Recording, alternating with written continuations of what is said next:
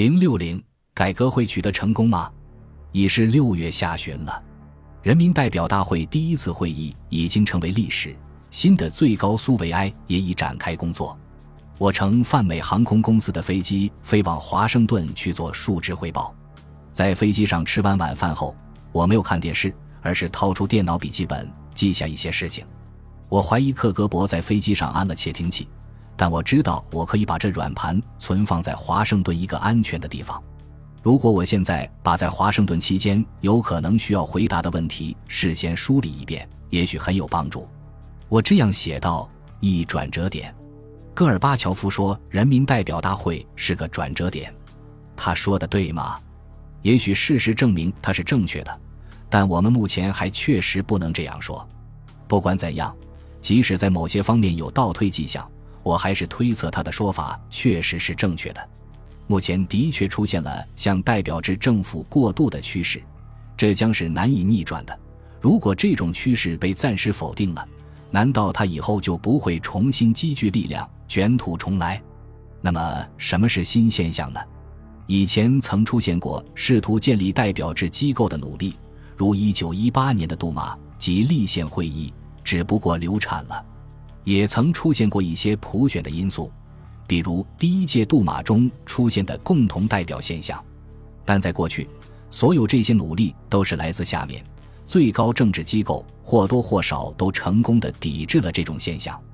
而现在是最高政治机构中占主导地位的领导人在推动限制进程，并利用群众的激情和参与为这一进程提供了动力和活力。这就大不一样了。二、消极趋势，如商店里空空如也的柜台、财政赤字、少数民族和民族骚乱等，能构成怎样的威胁？现在有些人甚至说，在随后的二三年里，有可能会出现内战，而另有一些人则预言说将出现饥荒现象。上述消极现象的确正在形成威胁，而且如果社会问题、经济问题开始与民族仇恨合流。那么形势紧张就会一触即发，在费尔干纳和新乌金实际上已出现了这种苗头。如果只是对付民族仇视现象，通过动用充分的武装力量是可以加以控制的。这里的充分是指有足够的力量制止各派往往导致以武力冲突的争执，但这些骚动的情绪却有河流趋势，随时都有失控的可能。最可怕的情景将是。价格持续上涨，商品匮乏更加严重，各自分散的抗议逐渐汇合，随之爆发暴力事件。他们最直接的发泄对象将是当地少数民族党或者警察总部，或者只是漫无目的的横冲直撞。对此，政府必将试图进行镇压。然而，镇压几乎将是徒劳的，反抗运动会有增无减，从一个城市蔓延到另一个城市。接着会出现什么呢？会再出现一个天安门事件吗？也许这样，政府会镇压吗？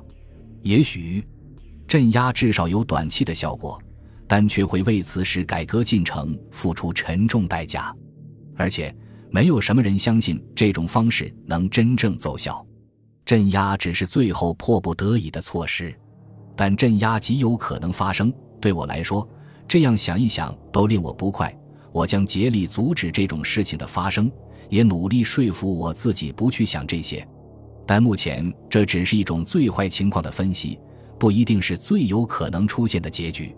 那么，最有可能出现的结局又是什么样呢？一种可能是行动犹豫不决，另一种可能是在骚乱发生时将之各个击破，但尽量不动用武力。总之，将采取灵活迂回的措施。以免出现大规模的抗议浪潮，暴乱本身也会产生一种厌烦心理。大多数人对暴乱所带来的暴力与动乱的恐惧远甚他们对目前形势的恐惧，因此，这个国家有出现大量动乱的可能，但同时也存在着解决其中一些问题的可能。而且，随着事情的发展变化，越来越多的团体将确保他们已经得到的利益不要受到武力方法的威胁。难道这是白日做梦吗？也许，但我认为这种前景是具有实际可能性的。三戈尔巴乔夫真能坐稳这随后五年的江山吗？如果不能，是什么力量会使他翻船？对于戈尔巴乔夫在本届最高苏维埃主席团主席的职权履行完毕之前被赶下台的可能情形，我一时还无法想象。这种情况理论上当然有可能发生，但在现实之中，谁能够做到这一点？如果克格勃忠诚不渝的话，我还没有发现这样的人选。也许只有叶利钦最后有可能这样做，但他至少五年之内不会这样。对于整个党的官员来说，叶利钦是不受欢迎的人，这就意味着他唯一的挑战方式要经由直接或间接的选举过程来体现。就是说，从现在到人民代表大会换届选举还有五年的时间，那时将有可能出现政治转折，其程度即使是按今天许多经过修改的标准看，也将是惊心动魄的。但请再想一想最坏的情形。全国范围内的罢工和动乱，而政治局在处理意见上又各执一词。这时，要么出现一位一呼百应的领导人，目前在政治局里除了戈尔巴乔夫，还没有其他领导人有此政治魅力；要么出现一位阴谋家，通过公开或隐蔽的方式来积聚力量，构成挑战。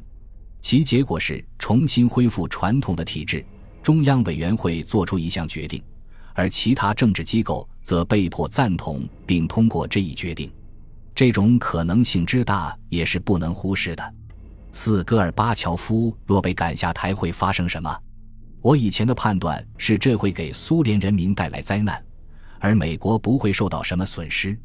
我现在仍然这么想，因为任何继任者都会忙于镇压国内的异己分子和阻止国家走向分裂。而无力在军事上与我们或我们的盟国形成对峙，我认为没有理由重新修正这一基本判断。有必要注意一下中国在这一方面的动向，他们将来会变得更加具有进攻性吗？我有点担心。五会出现有组织的反对改革的现象吗？答案既是肯定的，也是否定的。说是肯定的，是考虑到一些保守的或是反动的团体正在形成。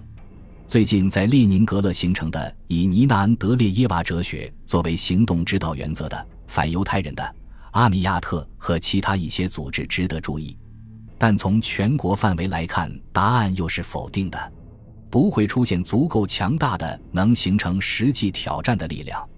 从这种意义上说，有组织的反改革力量目前是不大可能形成的，但我毫不怀疑这种力量会最终出现。尤其是随着民主化进程的深入，因此现在不存在这种有组织的力量，并不能保证将来不会出现。六，共产党机器会默认他们的衰落吗？不愿意，但他们无可选择。在华盛顿下飞机时，我已预感到苏联帝国的强权很快就要瓦解了。本集播放完毕，感谢您的收听，喜欢请订阅加关注。主页有更多精彩内容。